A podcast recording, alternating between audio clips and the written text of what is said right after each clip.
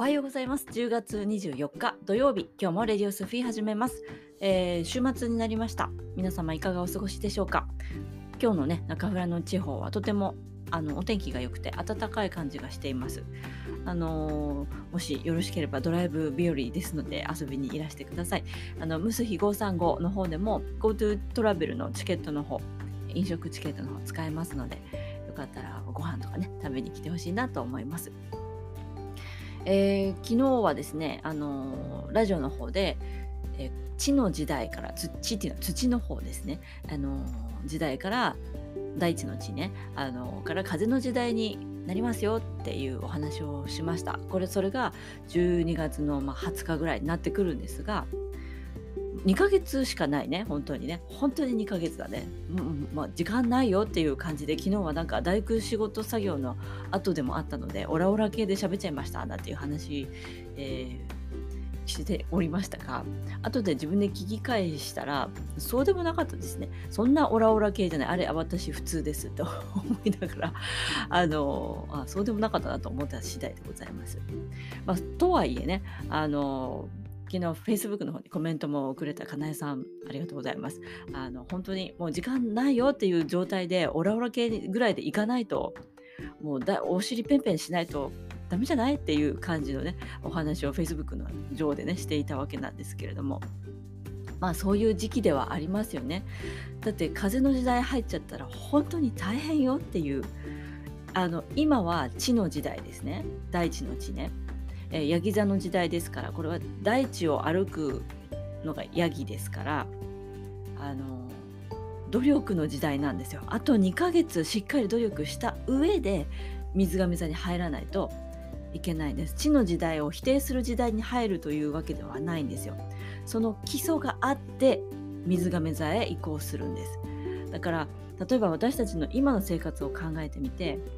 すごくね物に、まあ溢れちゃっ言いすぎてるけど高度経済成長期があって戦後本当に物がなくて貧しい時代があってもう大変な時期を支えてくれてきたその人生の先輩方々がいらっしゃいますね。彼らがあの一生懸命本当に頑張ってくれて今の私たちの豊かさがある頑張りすぎてもしかしたらきっとね物事にはいいようありますからいい面悪い面まあ、豊かになった分無駄も出ちゃったよっていうところにはあるんですけれどもそういったところは今後見直していくことが必要だと思います。もしねその戦後の時代あの本当に荒れ放題のあの原爆とか落ちてぐちゃぐちゃになってしまって人間の心もボロボロになった状態のままその後の努力がなければ今の私たちの生活はあるでしょうかって考えると、うん、ありえないですよね。ですからあの今の地の事態あと2ヶ月しかないんだけどその間の本当の真剣の努力ができた人が水亀座の時代にスイスイと泳ぐことができるという風にそよそよとそよがれることができるよっていうことなんですよ。だからケツはおケツはペンペン叩きますっていう感じですねきっとね。あの必要なこと必要な階段は何段飛ばしもできないわけですよ。今の、えー、地の時代に生まれた人はみんなその魂だと思いますね。努力なんて必要ないもんって言っているのは言えるのは言ってもいいのは、えー、風の時代に生まれた人だから今生まれてないのまだねそういうところだと思います。えー、それを踏まえた上で風の時代はどんな風になるの？えー、今じゃあどんなことをしておくべきなのっていうところで昨日は自分軸っていうお話をしたと思います、えー、自分軸をしっかり作って自分で考えなくちゃいけませんよっていうお話をしました。人の軸人の考え何かがあるから自分があるとか、え、何かが起こるから自分はこうするとかなんかこう軸を他人に任せてはいけませんよ。次の時代生きにくくなりますよというお話をしました。えー、そ今日はねもっともっといろんな風にいろんな時代が変わっていくわけなんですけれども、え、今後本当に大事になってくるのはコミュニケーションになります、えー、コミュニケーション。人と人のつながりだったりしますね。コミュニケーションって何が大事ですかね？自分らしくあるがままでいることが大切だと思うんですね。自分らしくあるがままでいる人間同士が集まると良いコミュニケーションが生まれると思います。そこに、えー、自分を抑えていたり偽っていたり我慢をしている人がいるとそこに不調和が起きます、えー、コミュニケーションはなんかズレを生じていきますよね。良い状態ではエネルギー的にも良くないです。えー、と何て言うかな。コミュニケーションですが人と人。なのでこれからはあの共生の時代というふうにも言われています。共生共存です、えー、個人所有の時代からシェアの時代ってもうちょっと前からねって言われてきてますけれどもそれが本格的にガツッとはまるよっていう時になります、えー、自分軸と我よし我欲の我を一緒にしてはいけません。あの自分軸で生きている人は調和的なんです。人に迷惑をかけたりもしませんなすことやることすべて誰かのあのためになっていて自分自身はおかげさまで生きているということをちゃんと自覚できているはずです。えー、我よし自分軸じゃない人っていうのは我よしで生きている人っていうのはうん、まあ我がままを行くですよね我がままそのまま行くとわがままになりますけれども我が道我がままを行くっていう人はあの誰のうん。なんか信頼とかも受けられない状態になっていきます。そこではコミュニケーションは生まれませんね、えー、人と人と集まるからといって我慢をしなきゃいけないということしか経験をしていなければ人と人とが集まることが嫌になるかもしれません。だけど自分らしくある以上人と人が一緒にいると助け合い与え合いになってくるんです。自分の個性を尊重されてきます。あるがままでいる以上ね。例えば今現在あるがままで生きていないよっていう人。まだ気づいていないよっていう人が多いんじゃないかなって昨日お話ししましたけれども。それは自分に嘘をついて生きていることにもなりますと言いました。これは人に対しても嘘をついて生きているということになりますよね。両方持っていると思います。その状態で、えー、コミュニケーションはうまくいかないとは思います。共存すると言ってもあの大変なことになります。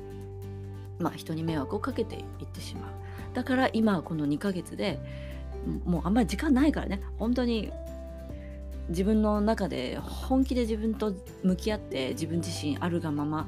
本来の自分っていうのをしっかりと取り戻していかないとあのより生きにくくなっちゃうよっていう。もしくは生きにくさも感じず眠りを選択する人も実際にはいます。この根性で私たちは生まれるとまあ、覚醒を目指して魂の成長を目指して生まれてきたよっていう人もいれば全然興味ないしみたいな感じの魂だっているとは思います。そういう人は何のこっちゃっていう感じでこういうお話には全く興味を持っていないと思います。けれども次の地球のを支える魂の選択をねしてきた人たちっていうのは、まあ、もがいてる人もいればあの上から引っ張り上げてる人もいるだろうしなんかこう眠りから覚めかけだよみたいな人もいるかもしれない。うん、でもやっぱり辛いから寝ちゃおうっていう人もいるかもわかんないですね。あのそれは、まあ、選択の自由ではありますけれどもまだ2ヶ月猶予あるわけです。次なる共存共生に向けて、えー、あるがままの自分軸を取り戻していければうまく次の風の時代にも乗っかることができますね。えー、家族っていうのはその血のつながりの家族だけではない話になってきます。えー、血のつながりの家族っていうのは魂の目的結構みんなバラバラなのであの家族血のつながった家族の経営っていうのは結構難しいところがあるのかなっていうふうに正直思っています。あの血がつながってるんだから一緒でしょっていうこの固定概念を外さないとなかなかあの目の前が開けてこないかなと思います。サラブレッドとかねいろいろ言われたりしてますけれどもすごいお父さんがすっごい頑張って一世代でお金持ちになりました事業を立ち上げましたその息子は社長になりましたって言った時にん？っていう方を私は多く目にしているんですよね。いや社長の息子だったかもしれないけどその社長はの息子は違う魂の目的を持ってたんじゃないかなって思っちゃう。だからその2代目社長さんってうまくいかない人が多いですよね。全員とはもちろん言いませんけれども。そういうことよく芸能人にもよくあるじゃないですか。お父さんが、えー、超売れっ子芸能人でした。息子娘が2代目です。2代目だからねって言われたりするじゃないですか。やっぱり親のことを見て育つから自分の行く道だって思うのは当然なんですけれどもそれは芸能人とかそうじゃなくてもです。普通に生きていてもです。社会人としてなんかいろいろねお仕事してますというご両親のもとに生まれたとします。自分も同じ道を行くのが正しいかというとそれも他人軸になってきますよね。自分の軸は自分で魂の決めたものを進んでいくというところでこれねすごく勇気がいることだと思います変化を起こすっていうことはいろんな自分にくっついてる変化エネルギーの変化も引き起こしていかないといけないんですよね、家族っていうのは丸でつながっているわけです。自分一人が変わるぞって言って、ボーンってね、その丸から飛び出て変わろうとすると、くっついてる家族たちの波動も引っ張ってきます。だから引き下げていく、引き下げられるんですよ。同じであり続けようとするエネルギーがあります。それが動いちゃうんです。よし、変わるぞ、自分はこうなってやる、よっしゃーってやった時に、つながっている家族の周波数がぶれます。何か変化が起こす。なんか怖いわそわそわするイライラするわ心配だわっていう感じでその変化を起こそうとする人を元に戻そうとしますあの行動でやる人もいればエネルギー的に普通にできるご両親っていうのもいると思います家族がいると思いますそれを、えー、飛び抜けないといけないわけですね出過ぎた悔いにならなきゃいけないわけですそうすると家族ごとポンって変わってある気づいたらみんな幸せになっちゃったみたいな感じになれるんですよねでもその選択をした人っていうのは相当な努力が必要です。その努力の時代っていうのが今の、えー、地の時代、ラストスパートなわけです。えー、まだまだね、2ヶ月あります。なんだろうね、修行をしていると、私たちはそのピースガーデンっていう授業を営んでおりますが、あの大人の学校なんです。あの言ってみるとね、えー、に入った人たちは全員修行者になっていきます。修行ってどんなことするの？まあ、私がいつもこうラジオで言っていることを日常に落とし込んで習慣化していくような感じです。そういうことを私たちは普通の学校で教えてもらってきてないので生きることに迷いが生じたりしてるじゃないですか。なんで不調が続くのかな？なんか人生つまんないな生きてる実感がないなっていう人がすごく多いのは何でなんでしょうかね？生きるという生き方を教わってこなかったからなんじゃないかなって思うんです。私はそういうところにもちろん自分もいたわけですよ。でも模索して模索して何のために生まれてきたの？自分はっていうことを思うと、まあ、幼い頃からずっと思っていて。でね一度死んだわけですよ。臨死体験もしてるわけです渋滞の時に。ですごく良かったあっちの世界が。死の世界です。もう最高の愛が待ってます。そこには恐れ不安も何もないんですよ。だけど引き戻されたわけですよ。だからやっぱり考えるわけです。なんであんな幸せを奪って、えー、この、まあ、3次元に生きなきゃいけないのか。与えられた人生は何をすべきなのかなんかねなんかどっかの映画でずっと覚えた言葉だったと思うんですけども「What should I do?」っていう言葉を高校生の時からずっとね頭の中を支配しているいるいた時代がありましたね。え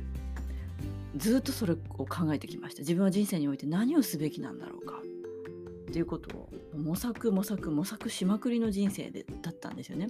今やっと自分の位置にいるというふうに実感をしております。今こうやってラジオで配信できているのもそうやっていろんなことを見つめて努力して、えー、形になってきたことを誰かの役に立てばいいなと思っていろいろやっているわけなんですけれどもまあそういうことを、まあ、ピースガーデン入ってくると、まあ、メンバーになったりするとねより厳しい修行になっていくと思います。あの外から見たら結構楽しそうに見えると思うんですよ。なんかいつも笑ってるし外から見たらね「やー」って言ってね楽しそうにしてる人生を謳歌してるなというふうにうん、見えるとは思うんですけれども中身は修行ですからね。自分を見つめるとかってこのラジオでも何度も言ってますけど辛いからみんなそれやめちゃうんだよねっていうことを言ってます。だって自分って偽っておきたいじゃないですか。できると。信じていたいじゃないですか。でも紐解いてみて蓋開けてみたらあらららとんでもなかったわねっていうことにもなりかねないわけですよ。自分を見てこなかった人っていうのはねそういうことにぶつかります。まああの何でしたっけ？3日うん名前何だったかな？3日と3日三日月3年か。3日三日月3年っていう言葉がありますよね。よくあの芸術芸事？修行の世界で言われるあの言葉でもありますよね。3日続いたら3ヶ月続けられるよ。3ヶ月続いたら、うん、3年続けられるよ。要するに、まあ、3日ぐらいこうやれたら3ヶ月ぐらいやれるわけですよ。でも3ヶ月ぐらいで慣れとか怠けとか本性が出てきます。そうするとね慣れと、うん、慣れが出てくるとその人の本質が浮き出てきてしまうのが3ヶ月ぐらいです。そこで、えー、修行と向き合えるのかどうかっていう選択を迫られるわけですよね。それはもう宇宙の流れとか自分の魂の成長がかかってるわけです。でそこで頑張れたら3年ぐらいはいけるわけです。よくねお店のお話もあります。飲食業をやってるとこういう話があります。1年お店を続けられたら3年続くって言われてるんですよ。3年お店を維持できたら5年できると言われています。5年できたら10年やれると言われています。だからね私霊気を始めた時このソアニエ霊気っていうのをねあの2005年ぐらいに始めたんですけれどもん？2005年だったと思うんだけどあの